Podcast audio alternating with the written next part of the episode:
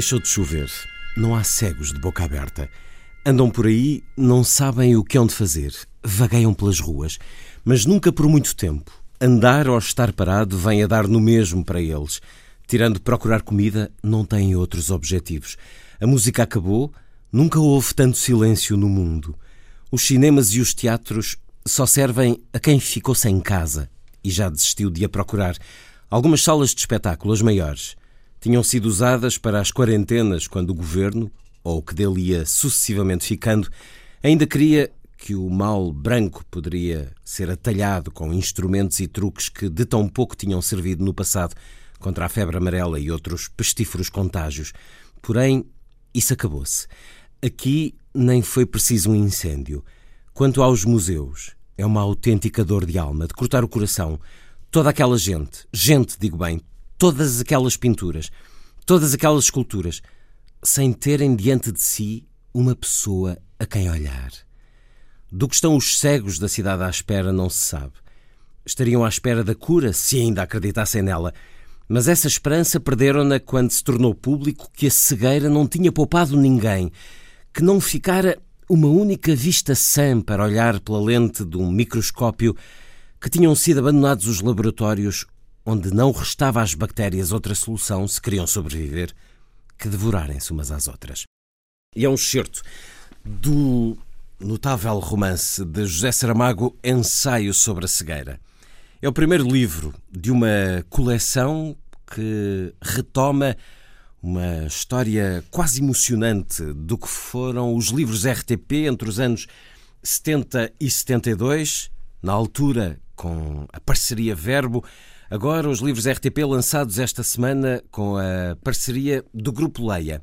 E a abrirem este Um Certo Olhar. Bem-vindos a esta conversa com Luísa Schmidt, Gabriela Canavilhas, Zeferino Coelho e Luís Caetano, a marcar a semana na cultura, mas também, claro, fazendo aqui uma ligação a esta empresa, a esta casa. Os livros RTP que nos anos 70 venderam 15 milhões de exemplares cujos primeiros números eh, foram até alvo de cenas de pancadaria para os muitos interessados numa coleção que teve 100 eh, números, mostrou obras essenciais da literatura. Agora, nova coleção livros RTP a começar com José Saramago, depois com Mário Vargas Llosa, A Guerra do Fim do Mundo, Jesus Além de Miyakoto, A Mancha Humana de Philip Roth, Os Capitães da Areia de Jorge Amado, As Naus de António Lobantunes e esse 100 anos de solidão de Gabriel Garcia Marques são os primeiros números de uma coleção que se vai naturalmente estender pelo tempo e porque hum, este olhar gosta muito de livros, também uh, quisemos uh, sublinhar esta nova coleção. Zeferino Coelho ainda olha, enquanto editor, editor da Caminho, um histórico da edição em Portugal, editor do Nobel da Literatura José Saramago, o único Nobel da Literatura da língua portuguesa. Ainda temos vontade, neste século XXI, de fazer coleções, de ter o essencial do que de melhor a literatura deu ao longo do tempo, neste caso ao longo do século XX. Ainda temos esse espírito no público leitor, Zafrino Coelho? Eu acho que sim, é? acho que ainda há essa ideia e pareceu muito bem que a LTP, né? que é a rádio oficial, portanto, o, a quem está atribuído um serviço público, retomasse essa. Foi uma coisa extraordinária. Eu não creio que se vá repetir agora o que se passou. Não pode, porque os tempos mudaram muito. Os tempos mudaram, as coisas são outras, não é? Mas, digamos, é uma oportunidade, vá mais longe, não é? Eh, algumas obras, não é? Facto eh, eh, muito importantes da história literária do século XX, que foi riquíssimo. É? Aqui a minha dificuldade foi. Porque estou a falar com o responsável por esta coleção, o responsável editorial, por essa escolha difícil dos Exatamente. livros que vamos aqui ter, para já 25, depois Exatamente. outros, que sim, outros que as virão. coisas corram bem e que, se, e que se possa fazer mais 25 e mais 25. Ainda se recorda desta coleção RTP? Temos aqui alguns exemplares E há pouco não estava aqui a encontrar alguns dados fundamentais para quem gosta de livros. Isto é quase emocionante, porque na altura, em 1970, nesta colaboração da RTP com a Verbo, foram criados 3.500 pontos de venda, porque as livrarias no país eram apenas 600. A Verbo pensou então que, que, chegava a tiragem de 50 mil exemplares dos dois primeiros volumes. O segundo volume era oferecido na compra do primeiro. Esses 50 mil exemplares esgotaram na manhã do lançamento, 6 de novembro de 1970. As pessoas, segundo um relato que encontrei na internet, disputaram a murro nos armazéns da editora os uh, títulos que estavam ainda, os volumes que estavam ainda disponíveis, dos dois primeiros volumes, a novela Maria Moisés de Camilo Castelo Branco e 100 obras-primas da pintura europeia acabaram por se imprimir à pressa mais 230 mil exemplares de cada. No final, então, 15 milhões de livros uh, chegaram às casas deste país. Um país que em 1970 era uma realidade completamente diferente, iletrado boa parte dele, e presumo que para muitas pessoas fosse caramba, um orgulho ter aqui aquele essencial. Recordo, eh, vi já à venda em alfarrabistas uma estante que foi feita na altura. De facto, os tempos eh, mudaram muito, mas eh, isso é uma das isso é uma das provas de que o país está uh, incomparavelmente melhor. Eu lembro-me, estava aliás a começar a minha atividade profissional no Porto, né? e realmente foi uma loucura, não é? Porque aquilo foi, de repente, aquilo, quer dizer, uma coisa completamente desesperada, quer dizer, como, como as pessoas enlouqueceram, não é? Portanto, sobretudo num país em que, esse, como você disse, havia poucas livrarias e, digamos, o livro circulava em Lisboa, no Porto, em Coimbra, depois assim uma outra coisinha na província, onde havia, o, nas cidades principais, havia uma papelaria que também vendia alguns livros. Já o, o quadro era, era de facto este, não é? Agora, eh, o que, o que aquilo tinha não é? era ainda a televisão, era que nasceu no fim dos anos 50, era ainda de alguma maneira uma novidade. É? Eh, por exemplo, o, o, o José Gomes Ferreira, que deixou uns diários que a Dom Quixote está a publicar, numa das entradas do diário, disse o Alexandre, era o filho dele, lá, o Alexandre, ontem à noite, saiu de casa para ver televisão. aquilo tinha uma. Aquilo, e tudo o que se passava na televisão tinha uma enorme eh, repercussão. E esta coisa dos livros foi, de facto, extraordinário, não é? Recordam-se desta coleção, Gabriel Canavinho? Recordo-me, claro, e eu gostava de uh, apelar à memória dos nossos ouvintes, à memória visual também, e recordarem este, este grafismo, esta, estes, hum, estas bolinhas com cores das lombadas, que é, eram lombadas brancas com bolinhas eh, com cores garridas, e uh, estou certa que na esmagadora maioria das estantes dos ouvintes há umas bolinhas com cores a fazer lembrar um período em que estes livros irromperam na casa das pessoas e democratizaram a literatura, porque foi uma forma de democratizar a literatura. Lançaram sementes, provavelmente Exatamente. muitos jovens leitores. E não há dúvida que a televisão uh, tem esse, esse, apelo inacreditável de aproximar eh, a literatura também das pessoas. Uh, Lembra-se lembremos aqui o poder que a ópera tem, quando ela uh, fala de um livro dos Estados Unidos, o livro vende, uh, porque essa capacidade de multiplicar milhões dos Estados Unidos é qualquer coisa que para nós uh, é difícil de, de, enfim, de verbalizar. Mas a, a, televisão, de facto, tem este grande apelo, que é chegar a muita gente. E, de repente, algo que às vezes está confinado a um certo reduto mais elitista ou mais conhecedor, de repente chega a muita gente. E a televisão, nessa altura, altura, como o Sofrino dizia bem, apesar de ainda estar, eh, de chegar a poucas pessoas, quando chegava era alguma coisa de muito importante. E se vinculava uma informação, se um, avisava de que esta coleção era importante, as pessoas acreditavam e tomavam como sério. E de facto, um, vão às vossas estantes e procurem as bolinhas de cores nas lombadas e vão reencontrar-se com os anos 70 e com estas maravilhosas uh, edições que nos aproximaram de grandes títulos que ainda hoje fazem parte da nossa memória. Eu, eu também tenho memória, acho que foi uma foi de facto extraordinário, uma coisa notável uh, que aconteceu na altura. Tenho vários livros deste, destes ainda. Uh, agora acho que o Zofrindo já disse e a Gabriel também, acho que há duas de, dos anos 70 para cá, acho que aconteceram eh, duas coisas muito importantes de mudança.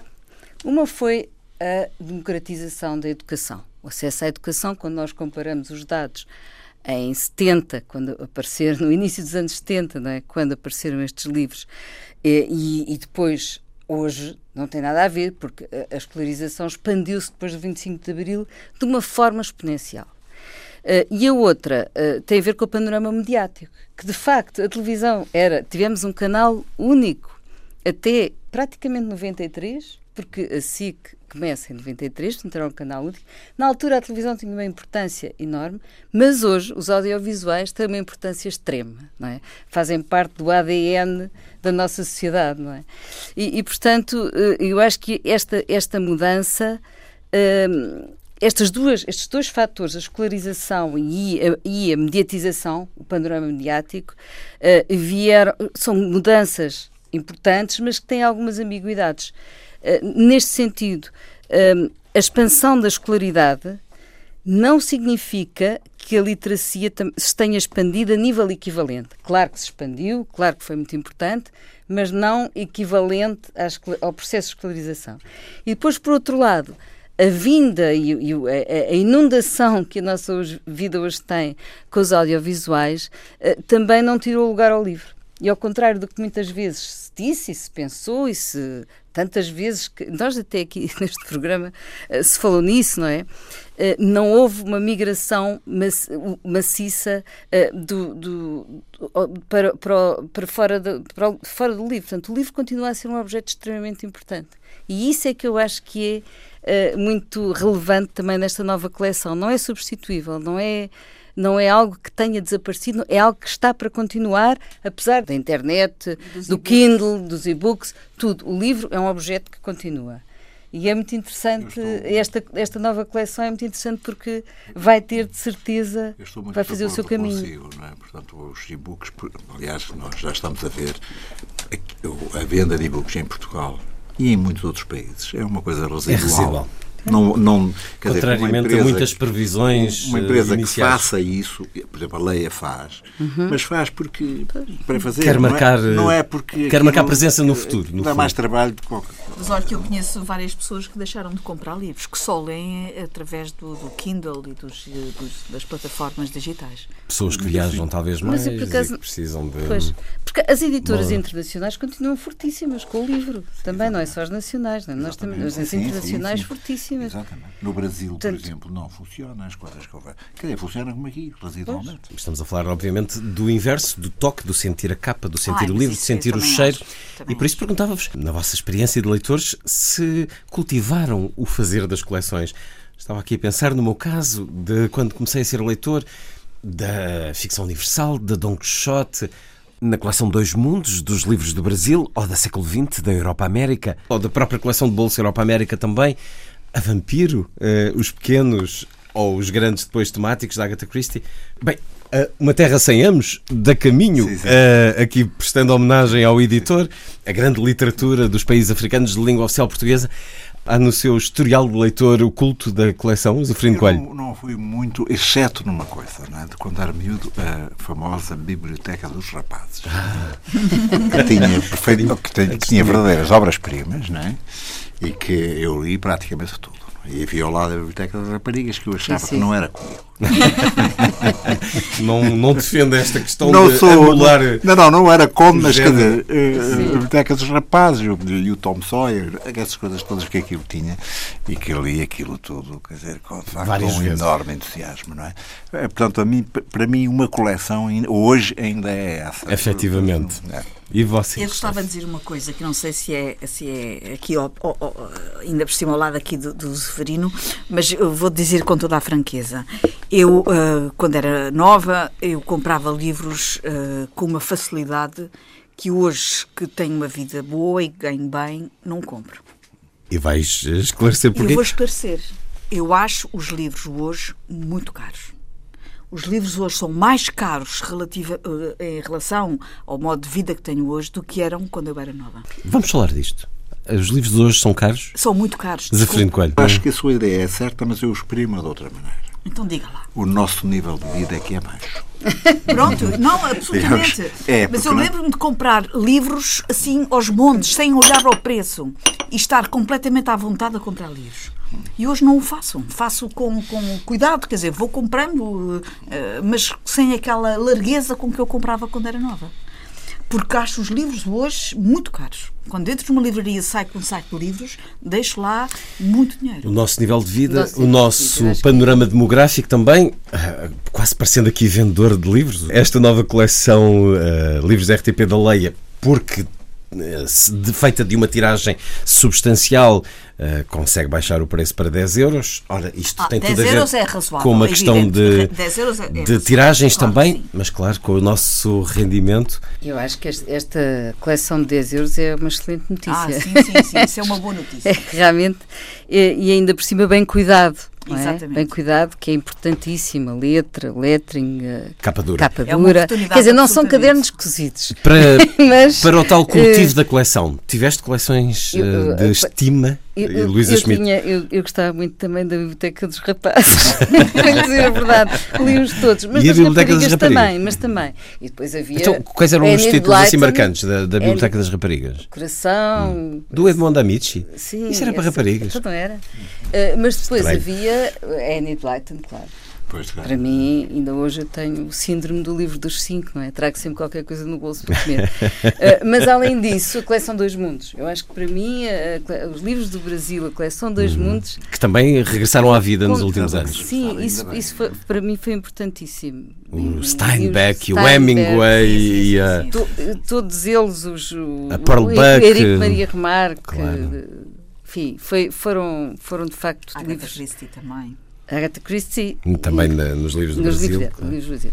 E Depois, eu acho que nós, já que estamos a falar em coleções, não devíamos esquecer um homem extraordinário, que foi o Bento Juscaraça, não é? com a Biblioteca Cosmos, não tem nada a ver com a nossa geração, nem com o nosso tempo, mas acho que foi é, é, de um visionarismo e de uma capacidade de chegar às pessoas, foi extraordinário. O que ele fez, a obra dele, eu tive a ocasião de conhecer melhor eh, a personalidade do Bento Juscaraça eh, quando fiz, eh, preparámos um livro lá no Instituto de Ciências Sociais sobre ele, sobre, de homenagem a ele. E aí li muitas coisas sobre ele e li muitas coisas da Biblioteca Cosmos que eu não conhecia, sinceramente, não- não- mas acho que é de sublinhar a importância que ele teve e que ainda hoje tem. Porque há ali coisas extremamente atuais Exatamente. é. que eu não fazia ideia e se não fosse obrigada a ler, se calhar não teria chegado lá. Por isso, acho que também é muito importante este, este exercício eh, de nós. eh, É é preciso também preparar para a leitura. é? Acho que é uma coisa que, se calhar, nas escolas está a faltar. Se calhar sabem melhor disso do que eu, mas julgo que a preparação para a leitura tem que ser feita. Eh, houve vários programas do Plano do Livro e da Leitura, do IPL, mas do que, do que conheço de alguns, de alguns professores e de algumas escolas, acho que falta um pouco isso. Porque hum, é difícil entrar em determinado tipo de literatura. não é? Ninguém, ninguém lê o Frei Luís de Souza bem se não estiver preparado para isso. Portanto, essa preparação é algo que devia ser eh, talvez muito mais cuidada no ensino. Para que os leitores prossigam com esse hum, tom de otimismo que vos senti, nomeadamente num homem que conhece muitíssimo bem o Mas eu meio, concordo Zeferino muito com o que a Coelho. Luísa está a dizer. A leitura eh, exige um exercício de aprendizagem. De esforço, de dedicação. É um esforço, De- um esforço de, de prazer, concentração. É, para já, um esforço de concentração. E hoje em dia, eh, os jovens, eh, os adultos também, a nossa vida, o dia a dia das pessoas, já não se compraz com momentos de concentração, De eh, de exclusividade. Porque a leitura exige exclusividade na apreensão do que se está a fazer, da, da apreensão do conteúdo da leitura. E hoje nós so- somos muito pouco exclusivos quando estamos a fazer uma coisa. Ah, E a leitura exige essa exclusividade. Nem sequer ouvir música é exclusivo. Reparem, hoje, quando se ouve música, muitas vezes faz-se outras coisas quando se está a ouvir música, que é uma coisa que eu evito fazer. Consigo. por isso é que só ouço pouca música hoje em dia, porque quando ouço música não faço mais nada se não ouvir música. Mas hum, cá está, a leitura exige exclusividade. Pronto, isto significa que hum, de facto é necessário fazer uma aprendizagem para a leitura. E essa aprendizagem eh, nem sempre hum, decorre ou, ou há tempo para a fazer. E esses códigos eh, para descodificar essa, essa linguagem, que também necessita de, de uma certa descodificação, Nem sim, sempre, sim, então nem sempre é feita. eu acho Exatamente. que os clássicos, talvez aí tenha sido onde o ensino mais perdeu, não é? A leitura dos clássicos, que é o mais, exige mais E, no preparação. entanto, há. Eu tive latim no liceu, né? o meu curso era filosofia, tinha latim e tinha grego. Né? E o latim tinha uma turma enorme, 40 alunos. digamos, eu lá estava no meio, quer dizer, estudava ao menos cima, porque o latim é uma coisa complicada. E, e um dia o professor, que era ótimo, né? disse: Eu vou-vos ler o, o primeiro estrofe do, da Eneida tal como os romanos liam. E pôs-se a ler e a ouvir. E disse: Isto é uma coisa tão bonita. Eu sou um idiota chapado, porque eu devia estudar isto a sério né? para conseguir ler esta coisa. E ainda hoje, os dois primeiros versos ainda os sei, ainda os sei de cor. Então, vamos a isso. Armá o irunque cano, troieico e primos amores. E depois vai para ali fora, para ali fora. E eu, e eu maravilhado, com a, sem perceber nada, maravilhado, eu devia estudar as declinações e as coisas todas, porque eu não tenho acesso a isso. Quem nos dera ter essa Digamos, Às vezes capacidade. o professor, um professor com uma coisa destas faz maravilhas. Então não é? não é. Ora, uma conversa eh, sobre livros, livros que são cá de casa. Eh, peço desculpa por isso, mas de facto é o relançamento de uma coleção fundamental depois de uma experiência não, Não, tão um marcante isso, claro e hum, recentemente, mas esta coleção de livros RTP vai de facto convidar o país a ler, a ter para quando o momento de vontade e disponibilidade surgir lá em casa, no convite à coleção, à escolha, à biblioteca, à formação de uma biblioteca. Bom, e isso acontece e nós conversamos neste fim de semana em que eh, celebramos dois gigantes, dois homens extraordinários, com algum mistério pelo meio no que à vida diz respeito, nomeadamente no caso do autor inglês Shakespeare e Cervantes. 400 anos depois da morte, esta coincidência, que enfim é um pouco forçada, porque sabemos que os calendários, eh, o calendário inglês à época eh, não corresponderia, mas há aqui uns poucos dias de diferença em que de facto estes dois homens eh, se pode dizer que morreram à volta do 23 de abril de 1616, por isso também o dia do livro lhes é consagrado por esta data. Aqui um bocadinho do, do Hamlet, que a Círio Alvim publicou recentemente, com a tradução de Sofia de Melbreiner Andressen. Esse momento mais reconhecível, entre tantos outros, de Shakespeare, quando Hamlet diz: ser ou não ser, é isso a questão. Será mais nobre deixar que o espírito suporte os golpes e as setas da fortuna ultrajante, ou erguer armas contra um mar de angústias e não aceitando pôr-lhes termo? Morrer, dormir, dormir e talvez sonhar. Ah, mas aqui é que está o difícil, pois que sonhos surgirão nesse sono da morte quando tivermos despido o tumulto mortal. É isso que nos detém. Esta é a suspeita que dá tão demorada vida ao sofrimento, pois quem suportaria as chicotadas e as troças do tempo, a injustiça do opressor, os desprezos do orgulhoso, a angústia do amor desprezado, a demora da lei, a insolência das autoridades e os desdéns que o mérito paciente recebe dos medíocres. Só aqui vemos a intemporalidade de Shakespeare, a insolência das autoridades e os desdéns que o mérito paciente recebe dos medíocres. Esta intemporalidade, Luísa Schmidt, é o que faz de Shakespeare, na tua opinião? E podemos falar também de Cervantes e dessa figura imortal é como se não tivessem passado estes 400 anos. Sentes que eles estão a falar ainda do que é a humanidade hoje?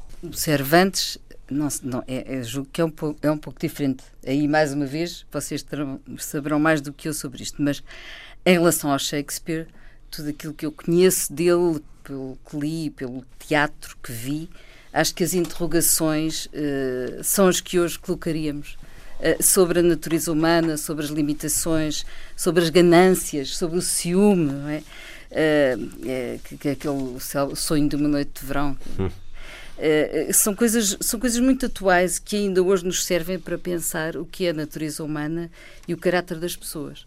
E isso é, é intemporal, de facto. E eu estava a pensar, peço desculpa para verem que não é só defender a RTP, Romeu e Julieta, bom, ainda esta semana vi um novo espaço na SIC em que eles uh, simulam uma relação entre, a partir de um pai exasperado, uh, a filha branca namorava com um rapaz negro, para ver a reação dos outros, e aquele, o pai dizia, isto é impossível. Bom, simulação para ver a reação das outras pessoas. Bom, os amores continuam, continuam a existir amores impossíveis, relações difíceis de, de aceitar para muitos para aqueles que mantêm.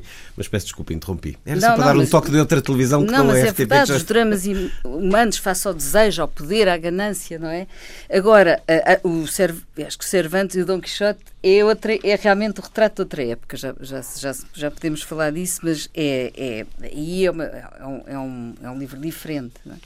Agora, a propósito de Shakespeare, acho que é muito interessante sublinhar aqui um passant o, o, teatro do Lisbon Players, que tem levado à cena muitas peças deles, e não só, portanto, mas muitas peças dele, uh, no, na, ali, a companhia inglesa do, no, na Estrela, no Estrela Hall.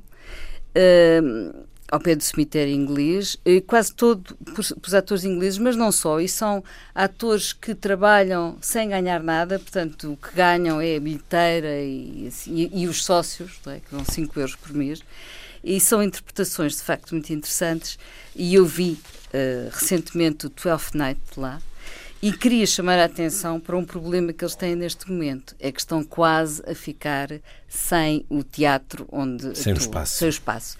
E, e, é, e é uma pena, porque é, porque é único, não é?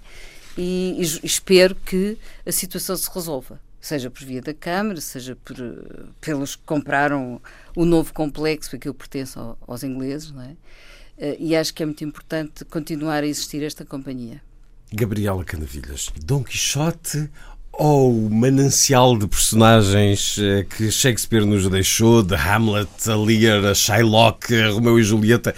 É, Bem, o que é que te povoa mais na imaginação? A, gran, a enormidade destes personagens, quer Shakespeare, quer Cervantes, mas Shakespeare em particular, porque uh, o legado da sua obra é tão grande, tão grande, que até se discute se ele terá escrito integralmente todo, toda a sua obra. Não posso deixar de referir aqui uma frase que encontrei aqui em várias coisas que andei à procura, em que diz que, quando ele morreu, os seus bens foram repartidos em testamento por amigos e familiares. À sua mulher deixou apenas a segunda melhor cama com guarnição. O que não é necessariamente mau. Parece que à época isso era, era um bom indicador. É, bom.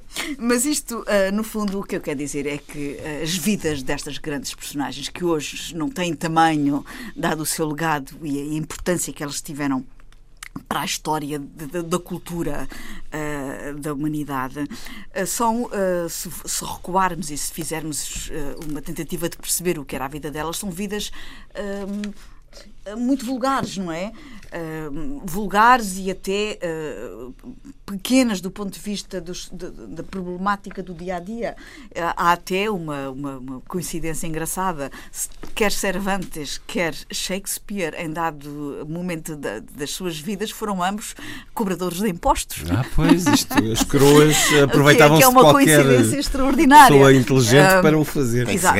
Mas a verdade é que a produção de Shakespeare é tão grande e tão poderosa que um dos sinais eh, de que ela é enorme é a forma como ela contaminou outras artes, nomeadamente a música.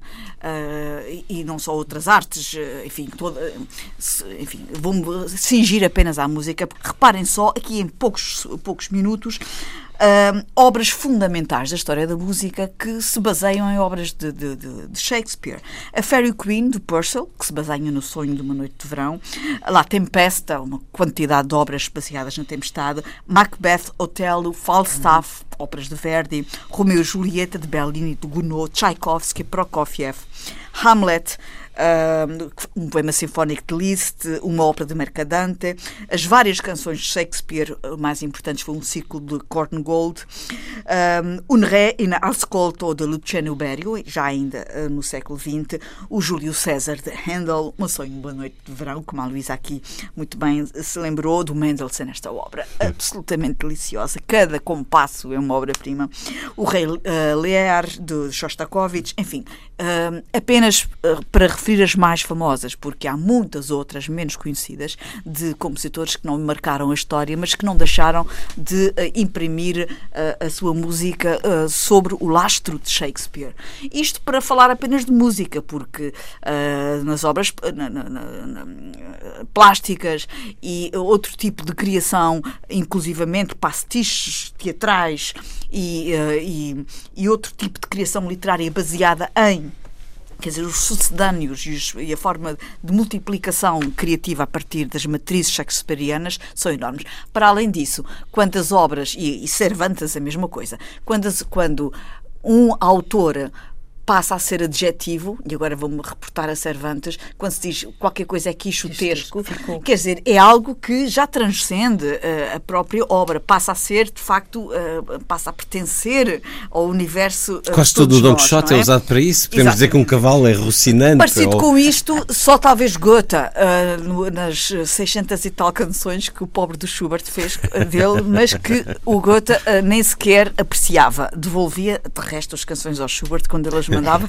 para a casa dele. Uh, e uh, só queria terminar neste, uh, nesta reflexão, pensando um pouco no, no, na comparação com Camões e com Cervantes. Quer Espanha, quer Portugal baseiam muito da sua identidade os institutos culturais na sua política externa no nome de Camões e no nome de Cervantes. É curioso que Inglaterra não faça o mesmo com Shakespeare. Zeferino Coelho, ainda são autores que o público procura, naquilo que observa deste meio, ainda se lê, por exemplo, em Portugal, acha que se lê Shakespeare? Algumas editoras têm procurado. Bom, eu acabei de uh, ler aqui um excerto do Hamlet publicado pela Síria Alvim. Um projeto Shakespeare foi feito em Portugal, primeiro na Campo das Letras, depois na Relógio d'Água. Ainda há um público com esta vontade? O Don Quixote é outra coisa. O Don Quixote teve agora uma edição absolutamente exponencial, a quando os 50 anos da editora homónima uh, usando uma tradução de Miguel Serras Pereira de há 10 anos, com ilustrações de Dali, aí edição de luxo, agora também a 10 euros, um Don Quixote que vendeu já dezenas de milhares, creio eu, para grande satisfação de todos nós que gostamos de livros. Qual é o seu olhar sobre o público para uma linguagem que é notável, um como o outro, mas especialmente Shakespeare, tinha um vocabulário de milhares de, de palavras acima da média uh, ao seu tempo qual é o seu olhar sobre isto? Os clássicos não, é? Eh, não perdem nunca leitores, vão ter leitores sempre até ao fim da vida, é? porque na realidade nos dizem muito, como estava a Luísa a dizer, a obra de Shakespeare, aquilo é um catálogo do, do, dos sentimentos humanos, estão lá todos, é? e estão de uma maneira extraordinária. É, aqui há tempos, eu, há uns meses, eu estive, editei umas, umas uns papéis da prisão do Luandino Vieira, que ele escreveu quando esteve no, nas prisões de Luanda e no Tarrafal, e Luandino Vieira cita, é perfeitamente a propósito, é? aquela frase célebre do Macbeth, que ele diz eh, somos sonhos sonhos contados por um ator louco né? com muito som e muita fúria não somos nada eh, digamos isto é um homem que está no Tarrafal né? Portanto, continua-nos a dizer, de facto, imensas coisas e, digamos, eu acho que não há nada, digamos, que, que supere os clássicos e eles ficarão para sempre e terão sempre leitores. Não, não será, de facto, do grande público, mas terão sempre, não é? Por exemplo, o, o Quixote, não é? O Quixote, em Espanha, tem o mesmo problema que nós temos aqui com Camões que é o ensino do Quixote na escola e os alunos a detestarem o, o Quixote. Não é? E nós aqui. É preciso de mediação Porque, para se exatamente, entender, não é? mas o Quixote é um livro extraordinário. Gente, bom, vamos deixar-nos de preconceitos. Falei, falei com uma jornalista Sentamos. espanhola que me disse exatamente isso. Agora no Festival da Madeira ela disse, bom, damos o Quixote todos os anos. Ai... Mas a gente começa a ler. É uma coisa extraordinária. É, é uma coisa extraordinária. É digamos, há, uma, há um livro de uma comicidade extraordinária. A gente ri-se à gargalhada. É eu, eu, eu, dei por mim rindo-me à gargalhada sozinho, não é?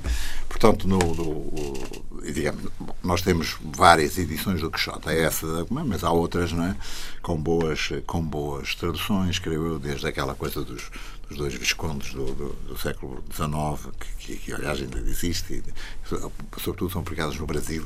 A Aguilar ainda publicou o Quixote com essa, com essa tradição, que, que, aliás suponho que não é má, não é? Mas, eh, Bom, tal como o, tal como Shakespeare. Shakespeare para si, enquanto leitor. O que é que lhe diz esta, esta galeria infindável de personagens? E não podemos falar só da dramaturgia. Eh, tenho, tenho passado, escutámos esta semana a entrevista a Ana Luísa Amaral, tradutora dos sonetos de Shakespeare, dos 31, que a Relógio d'Água publicou agora, mas que levará essa tarefa até aos 154, desse corpo absolutamente extraordinário que é o Shakespeare uh, lírico dos, dos uh, sonetos. sonetos. Como é que é a sua leitura de Shakespeare? O, o, digamos, é uma coisa que eu tenho. Eu tenho lá uma, comprei já há bastante tempo uma edição inglesa do, do muito bem feita, é? com um enorme calhamaço, não é?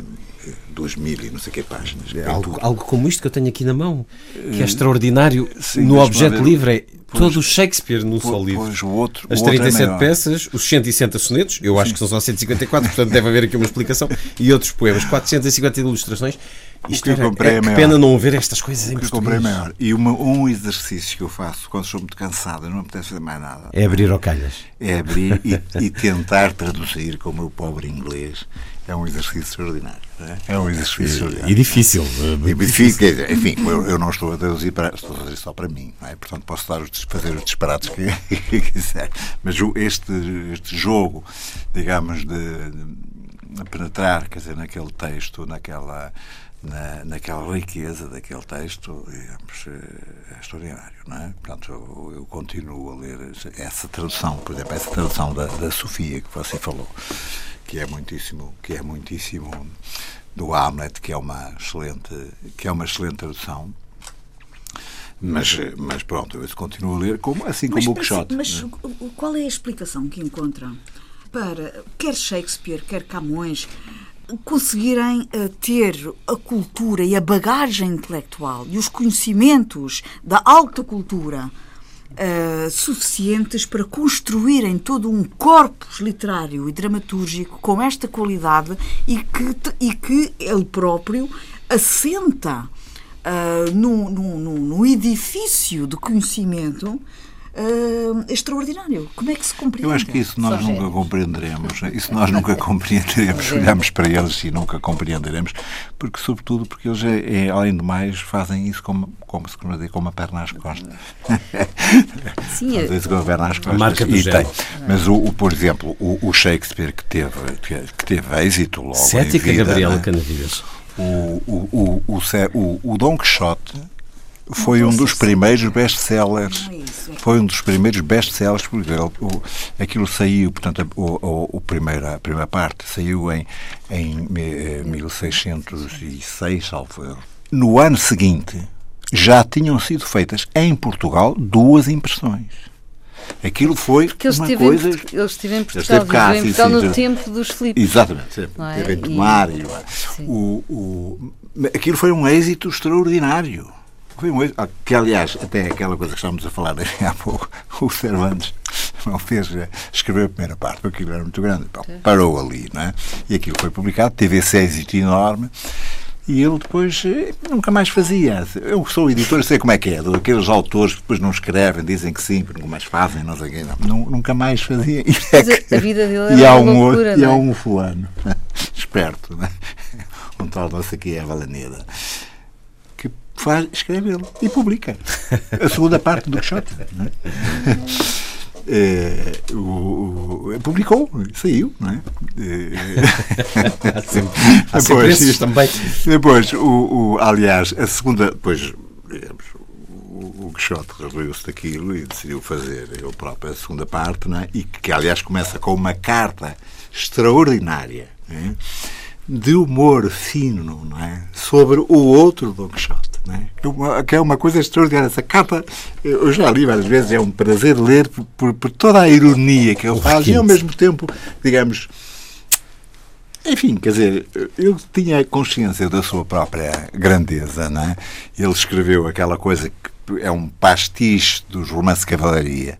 O outro não percebeu escreveu a continuação como se fosse um romance de cavalaria, mas não lhe deu aquele sentido moderno que o Quixote deu e que nós ainda hoje lemos com prazer, porque no fundo o Quixote somos, digamos, aqueles dois personagens, né? somos nós, que todos temos alguma coisa de Dom Quixote, todos temos alguma coisa de Sancho Panza, quando uh, preferimos evitar riscos e fazer o mais simples, e todos temos alguma coisa de, de, de quixote quando decidimos, quer dizer, atirar-nos para a frente e correr riscos na nossa vida cotidiana.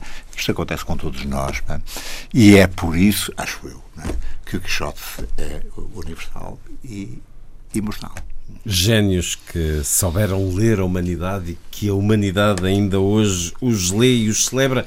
400 anos após a morte, neste 23 de abril de 1616. Gabriel Canavilhas, vamos escutar música ao tempo de Shakespeare?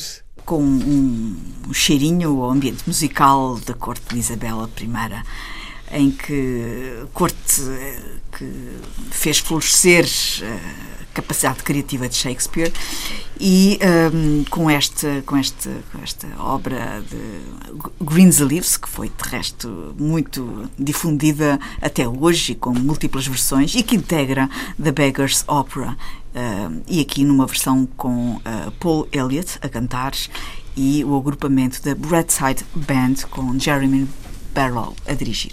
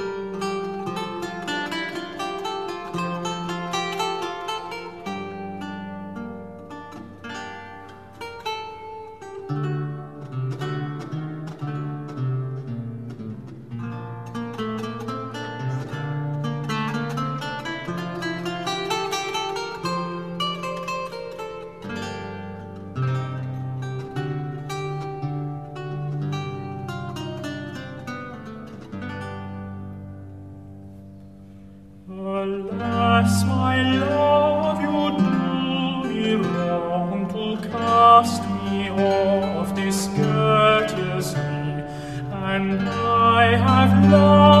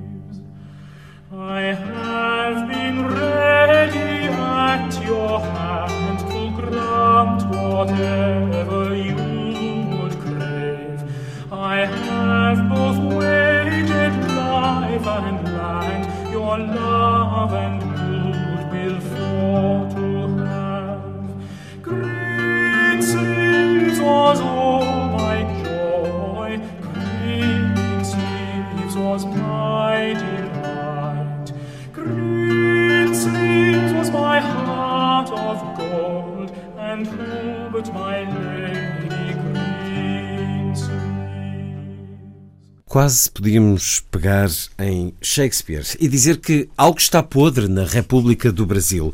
Foi esta semana que a Câmara Federal aprovou o processo de destituição da Presidente Dilma com uma inesquecível sucessão de votos e de momentos de fama que os mais de 500 eh, deputados eh, mostraram ao mundo. Em Portugal, muitos acompanharam esta votação que poderá conduzir o Brasil a uma alteração na sua liderança. Vamos escutar só um momento do que foi essa declaração de voto, nomeadamente este deputado Jair Bolsonaro, que elogiou o coronel Brilhantustra. E quem foi ele? Foi um torturador. Ao tempo da ditadura militar, foi o torturador de Dilma Rousseff. Pela memória do coronel Carlos Alberto Brilhante Ustra, o pavor de Dilma Rousseff. Como vota, deputado? Pelo Exército de Caxias, pelas nossas Forças Armadas, por um Brasil acima de tudo e por Deus acima de todos. O meu voto é sim. Antes de vos eh, pedir, com alguma síntese, eh, o programa já vai longo, um olhar sobre para onde vai este Brasil, sublinhar ainda a existência de políticos assim. Uh, o deputado Jair Bolsonaro, que integra uh, um, um, partido que esteve, na realidade, a apoiar eh, Dilma Rousseff, fazia parte da coligação, o Partido Progressista, o PP uh, brasileiro, que tem um milhão e meio de filiados, que foi o partido mais votado no estado do Rio de Janeiro, nas eleições gerais de 2014, pois este partido tem este deputado, Jair Bolsonaro, que já disse coisas eh, como esta eh, ao longo dos últimos anos. Pinochet devia ter matado mais gente. O erro da ditadura foi torturar e não matar. Seria incapaz de amar um filho homossexual. Prefiro que um filho meu morra num acidente do que apareça com um bigodudo por aí. Dirigindo-se a uma deputada federal, Maria do Rosário, disse: Não te violo porque você não merece. respondendo a uma deputada sobre o que faria se os seus filhos se relacionassem com uma mulher negra, ele disse: Não corra esse risco, os meus filhos foram muito bem educados. E a polícia, a polícia militar devia ter matado mil e não 111 presos. E cá está agora, pela memória do Coronel Alberto Brilhante Ustra, o pavor de Dilma Rousseff. Foi um elogio feito na Câmara dos Deputados Brasileiros. Este espanto, Luísa Schmidt, como é que olhas para o caminho que está a seguir a democracia brasileira? Olho com muita preocupação. Eu acho que é um momento trágico, muito difícil para o povo brasileiro, uh, que todo este espetáculo de que houve aqui uma pequena mostra uh, é envergonhante, deprimente, uh, a falta de decoro, a raiva, portanto, bateu-se no fundo. Uh, já sabia que a Câmara dos Deputados tinha lá gente de muito baixo nível, não se tinha era apreciado ao vivo e para o mundo inteiro. Cima, portanto, isto põe o Brasil numa situação de facto uh, uh, trágica para o povo, não é? Porque os erros que foram cometidos uh, já se sabe que houve erros, não é? Mas eh, um, o que acontece é que é inaceitável e cheira completamente a esturro que 60% daqueles deputados que votaram pelo a favor do impeachment uh, tenham eles próprios processos de corrupção em cima.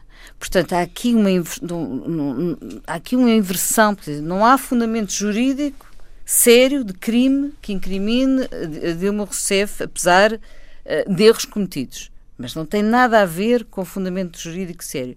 E depois saber que tudo foi orquestrado por um Eduardo Cunha, não é? O célebre Eduardo Cunha, esse sim, com processos de corrupção em cima, ligado aos papéis do Panamá, com uh, dinheiro e, e, contas não declaradas na Suíça, portanto... E a presidir a sessão. E a presidir a sessão. Portanto, tudo isto evidencia que, há, que não há aqui um combate à corrupção, mas pelo contrário, esconde-se querem esconder-se da corrupção de que são alvo uh, e, portanto, uh, a situação é de facto muito grave no Brasil e, e, é, e é numa altura depois de toda a esperança que ali existiu.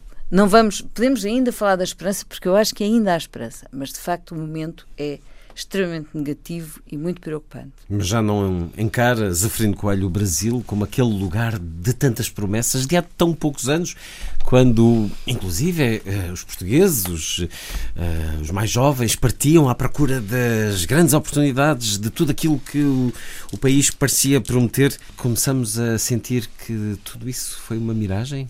Como dizia o de Gaulle, né? o Brasil é um país de futuro. Continua a ser um país do futuro. Continua a ser um país do futuro. E esta, tudo isso que, aliás, a Luísa já referiu, aquilo é simplesmente uma coisa tenebrosa, é? porque, porque o Lula assumiu o compromisso quando foi eleito. E foi por isso que ele foi eleito. Eu não vou intocar nos interesses eh, essenciais, eu não toco em nada disso. Eu só quero proteger um pouco os pobres. Dar alguma coisa aos pobres. Estreitar as E isto, nem isto, eh, perdão.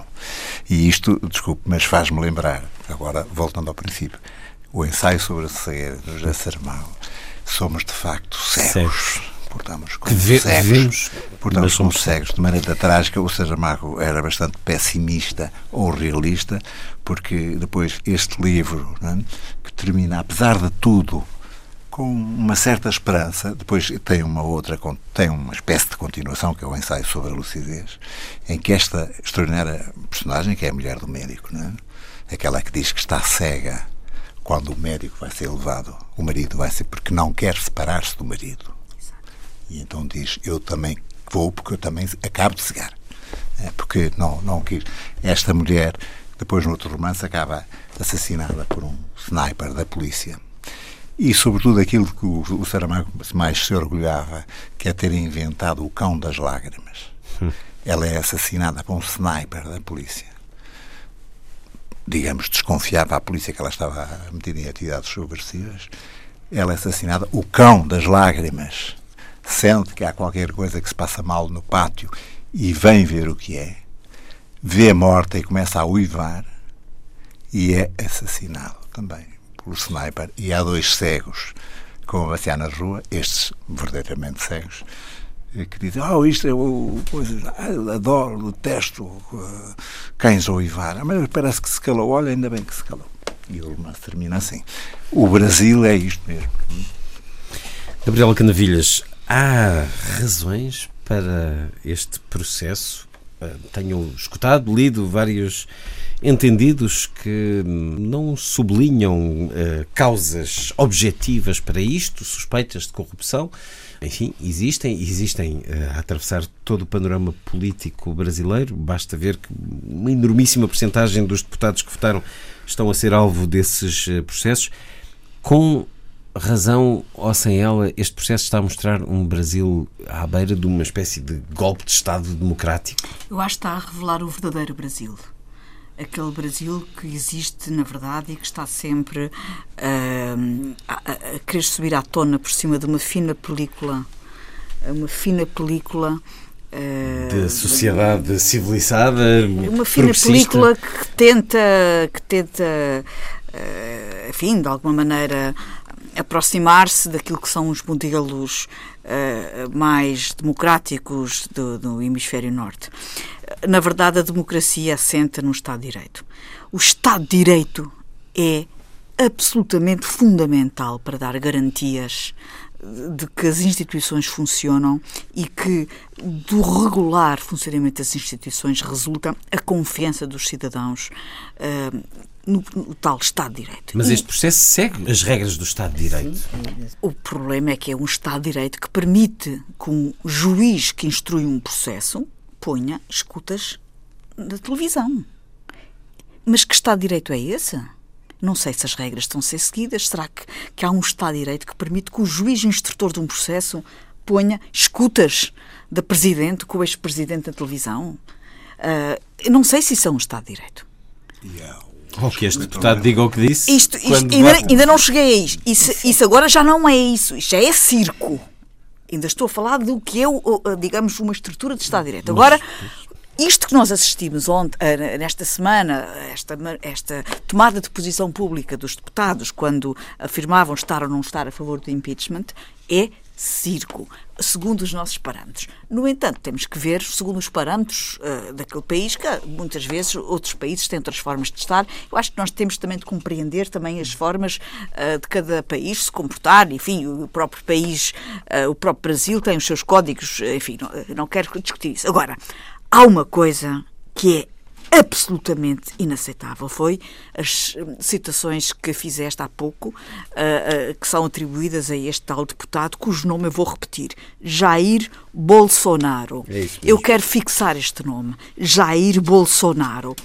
Eu quero mesmo fixar este nome, porque este nome nós temos que o fixar, porque este homem é um monstro. Ele cumpre o seu sexto mandato na Câmara dos Deputados do Brasil, nasceu em 55, é um militar na reserva político brasileiro há muitos, muitos anos, eleito pelo Partido Progressista.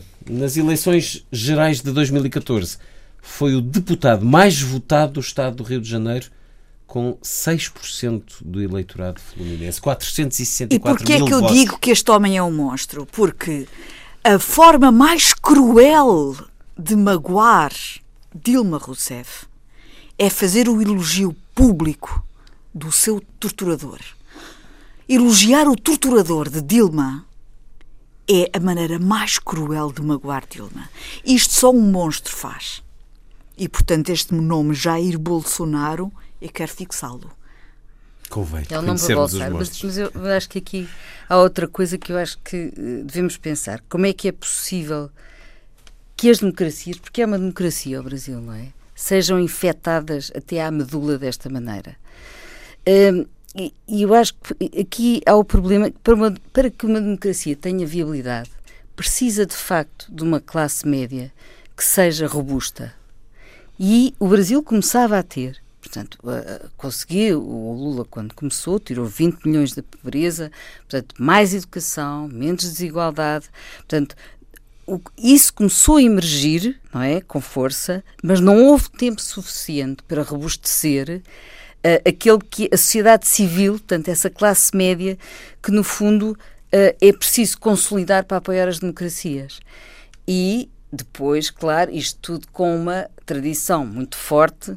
Aliás, a herança não é brilhante, também vem de Portugal, não é? mas, mas, mas não acontece só em Portugal, que é a questão da, da corrupção, é que, tá- que é endémica no mas Brasil. Não vamos comparar.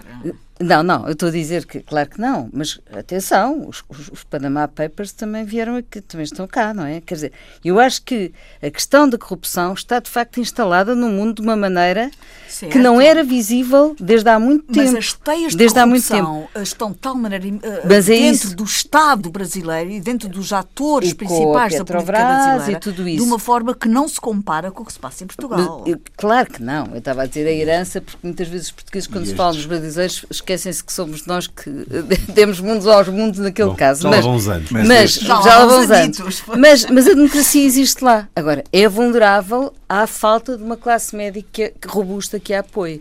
E se, e o que eu acho que é grave aqui, é que se não se continuar com. Não se, é preciso mais do que uma geração para termos uma classe média forte.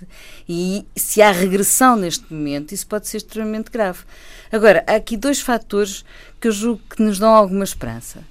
Um, por um lado, do Brasil, é, é no Brasil, mas também, eh, mas no Brasil, eh, colegas meus que estudam a América do Sul, eh, porque isto também afeta a América, portanto, neste, houve, houve uma grande emergência desses países no bom sentido do termo, não é? Tirar gente da, pobreza, foram milhões de pessoas, dar educação, combater as desigualdades, e neste momento esses países, de facto, estão todos com uma, com uma crise grave, não é? E hum, esses colegas meus eh, que comparam os- o sistema da ciência política, comparam o sistema, o judi- o, sistema das, o sistema das instituições entre os diversos países da América do Sul, dizem que há uma coisa boa no Brasil. É que o Brasil tem uma justiça independente. Apesar de poder haver um juiz que tenha feito isso, que é eh, Pois, criticável. não- não é isso que estamos a mas ver. não é isso, mas de facto a justiça independente existe e há uma nova classe emergente de juízes novos que são eh, eh, que são extremamente eficazes, além de que o Ministério Público no Brasil é exemplar, não é? Eu conheço vários casos em que é mesmo defensor do interesse público e das populações. Mas, portanto, a questão da justiça e da independência da, da independência da justiça é uma, uma esperança forte no Brasil. E a outra questão tem a ver com a liberdade de informação.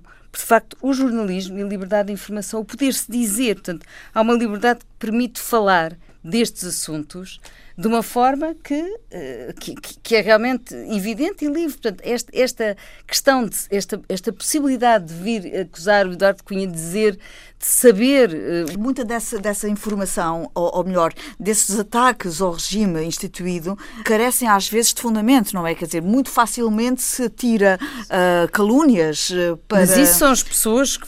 É verdade isso. na mas, por outro imprensa, lado, na imprensa. Por outro lado, quer dizer, também, quer dizer, eh, o Lu- esta história do governo ter feito este acordo com o Lula, esta tentativa de acordo com o Lula, também não é, quer dizer, também estão a cometer erros, não é? Portanto, Com há aqui certeza, também. com certeza, é Eh. Agora, o que eu estava a sublinhar era outra coisa, que é é preciso continuar a, a, projetar a força da imprensa mundial. Portanto, já nem, tá, já nem estou só a falar do Brasil.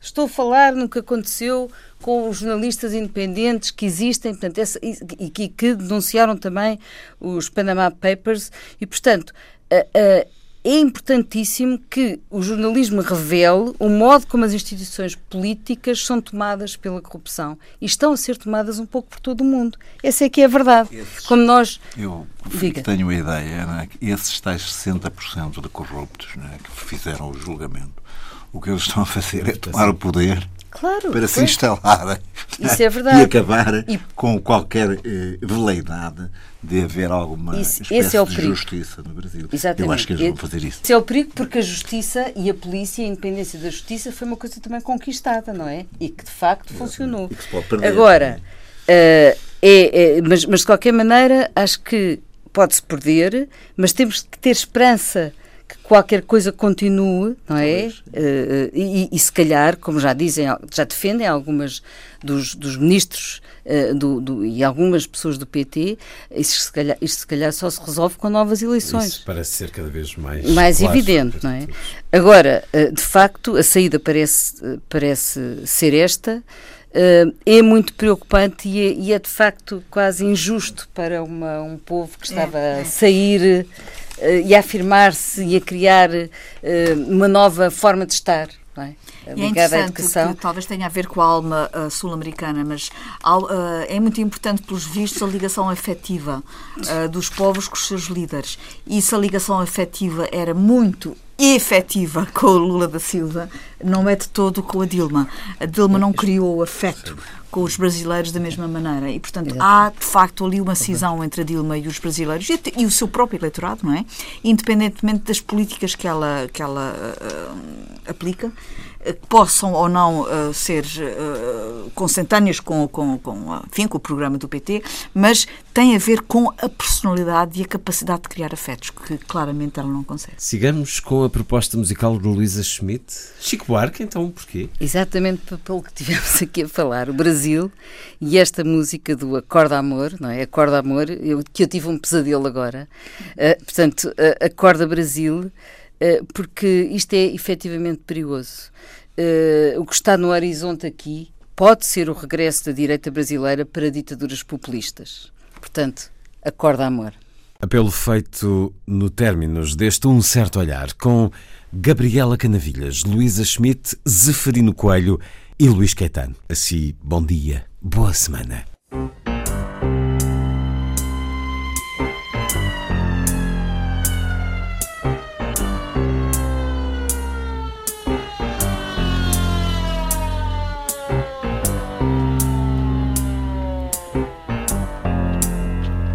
Acorda, amor. Eu tive um pesadelo agora. Sonhei que tinha gente lá fora, batendo no portão. Que aflição era dura. Numa muito escura viatura. Minha nossa santa criatura. Chame, chame, chame, chame, chame ladrão, chame ladrão. Acorda, amor. Não é mais pesadelo nada. Tem gente já no vão de escada fazendo confusão. Que aflição são os homens. E eu aqui parado de pijama. Eu não gosto de passar vexame. Chame, chame, chame, chame, chame ladrão, chame ladrão.